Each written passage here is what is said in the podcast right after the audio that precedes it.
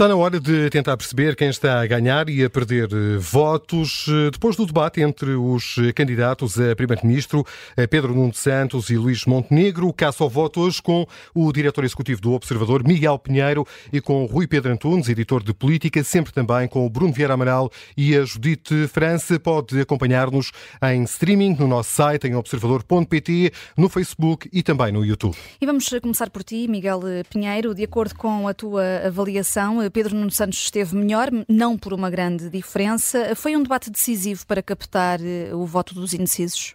Foi, foi importante. Eu, eu realmente acho que eh, Pedro Nuno Santos saiu-se melhor no, no debate. Uh, está a sair-se pior no pós-debate. Acho que está.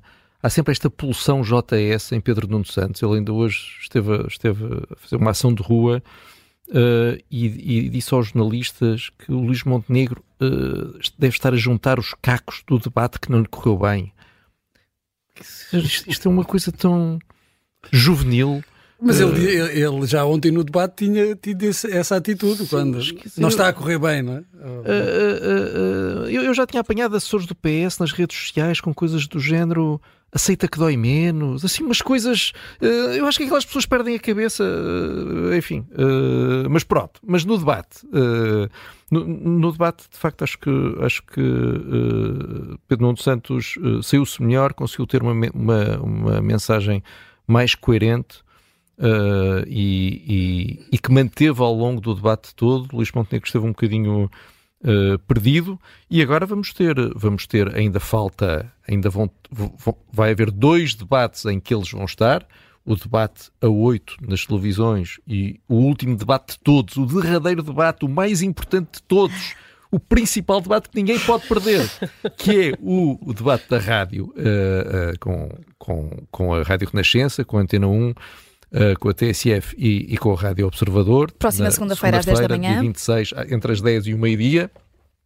Desmarquem tudo o que têm nas agendas. Portanto, eles ainda vão estar juntos. Claro que são debates com outras pessoas, uh, uh, vai, vamos ter outros protagonistas a tentarem passar as suas mensagens, mas é interessante, vai ser interessante perceber também como é que eles se comportam nesse ambiente uh, menos controlado e Luís Montenegro vai ter a oportunidade de tentar recuperar e Pedro Nuno Santos vai, vai, vai, ter a oportunidade de mostrar que eh, não foi uma vez um debate que lhe correu bem e que realmente entrou num novo, numa nova fase. Agora, tal como os Açores ajudaram Luís Montenegro, a eleição dos Açores ajudou Luís Montenegro a entrar, a entrar numa nova fase de maior confiança, o debate de ontem fez o mesmo para Pedro Nuno Santos. Vamos ver, vamos ver quanto tempo dura porque vamos ter ainda três semanas de campanha. Rui Pedro Antunes, atribuíste a mesma nota que o Miguel Pinheiro, discutimos de resto aqui há pouco, quem é que atribuiu primeiras notas, se o Miguel Pinheiro, se tu, a Rui Pedro Antunes, foi uma oportunidade perdida para Luís Montenegro? Uh, sim, foi uma oportunidade perdida para continuar aquela boa prestação que vinha tendo nos debates, tirando de, o debate com o PAN, que lhe correu um bocadinho pior uh, por aquilo que foram os temas debatidos e também um, em algum momento um, ter escapado ali o, o controle total que teve sempre em todos os outros debates, um, isto não, isso não aconteceu desta vez e, portanto, nós uh, sabemos que o debate não foi visto por tanta gente como, como, como aconteceu nas legislativas de 2022, mas foram mais de 2 milhões de pessoas e é obviamente um momento marcante. Nós depois temos dificuldade em analisar o que é que uh, os eleitores em casa percepcionam não é? Porque aqui dou um bocadinho razão às vezes aos políticos que uma coisa é a nossa percepção de bolha, outra uh, é a percepção que as pessoas têm, que isso nós não sabemos. Uh, sabemos que as pessoas não gostam de posturas arrogantes, não gostam, uh, tendem a simpatizar às vezes mais com, com, com o slam dog do que com o ultra confiante. Um, mas, uh, dito isso, nós só podemos analisar a forma mais objetiva possível, mesmo dentro da subjetividade que é dar uma nota. E aí, sem dúvida, que Pedro Nuno Santos esteve melhor, quer fosse com aqueles à partes Ventura style, estar sempre ali a, a, interromper, e pois, pois, sim, sim, fizeram muito vocês e o, tu e o Passo Escolho, o Luís Montenegro, ó oh, Luís, oh, Luís. Isso resulta porque desconcentra e a certa altura um, parecia que Pedro Nuno Santos tinha ganho uma nova. Uh, vitalidade e Luís Montenegro estava só zangado, que é a pior imagem que ele tem é quando parece estar zangado. E tudo isso, uh, tudo isso passou dessa maneira.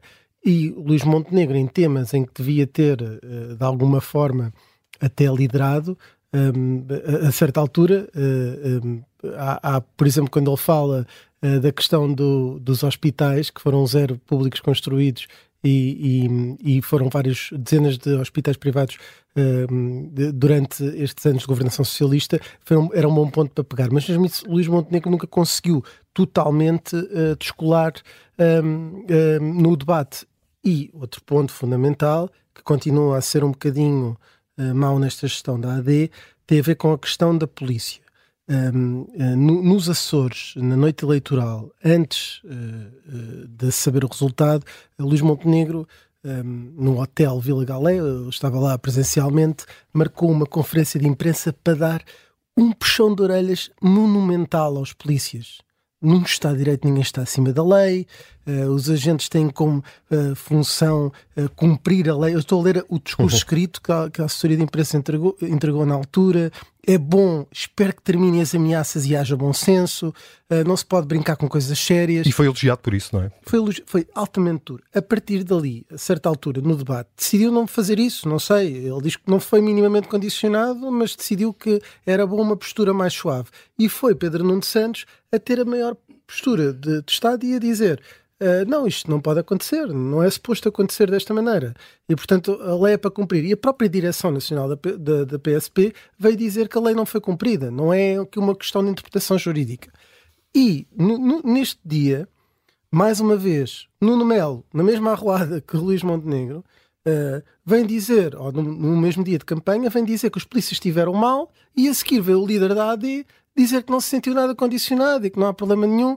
Portanto, estão, tá aqui, estão aqui a falar. Sendo que as duas coisas não são absolutamente incompatíveis, não é? Luís Montenegro pode não ter sentido condicionado eh, e, ao mesmo tempo, achar que não, eh, os polícias não deviam ter marcado presença ali no não, Capitólio. É? Luís Montenegro está a olhar para isto como uma questão PS-PSD, que não é? uhum, é? Uhum. E como o PS está a dizer que se sentiu muito condicionado e muito intimidado e até está a carregar de uma maneira até exagerada, a dramatizar demasiado, um, o Luís Montenegro está a apostar no contrário, quando ele diz: Não, não me senti nada condicionado. Ora, é, os políticos, uh, isto é uma injustiça que o António Costa fez e eles têm todo o direito. Quando está a dizer isto, está a desvalorizar e, portanto, não está a dizer precisamente uh, que, não, que não, não, não o incomoda. Uhum. E, portanto, nesse aspecto, acho que também, também teve mal. Mesmo no pós-debate, também não está a correr bem as coisas que correram mal no debate a Luís Montenegro. E isso no debate foi logo no início. Uh, Bruno Vera Amaral, Pedro uhum. Nuno Santos marcou logo pontos de início.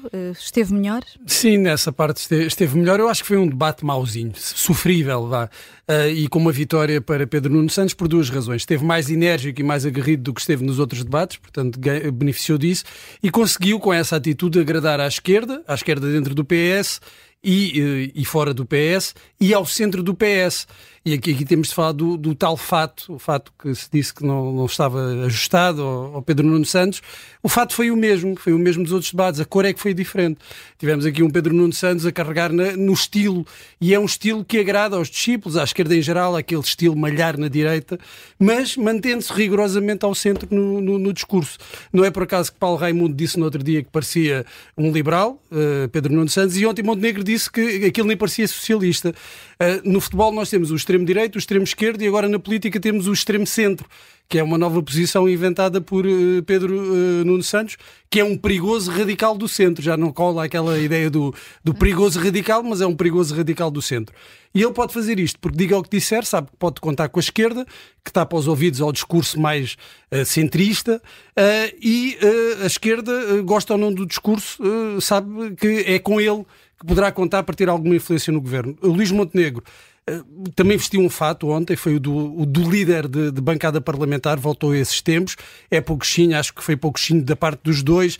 Pedro Nuno Santos com esses apartes eh, e a, e a arrogância, alguma arrogância, só faltou dizer. Oh, Bruno, deixa só dizer sobre essa questão socialista, que a certa altura está, está o Luís Montenegro a dizer que quer dar apoios do Estado eh, para as casas e, e, e no, no, bancárias, garantias bancárias, e está o Pedro Nuno Santos a dizer o BCE e a citar o Mário Centeno e o Banco de Portugal. Sim, e na saúde também foi um, bocadinho, foi um bocadinho assim.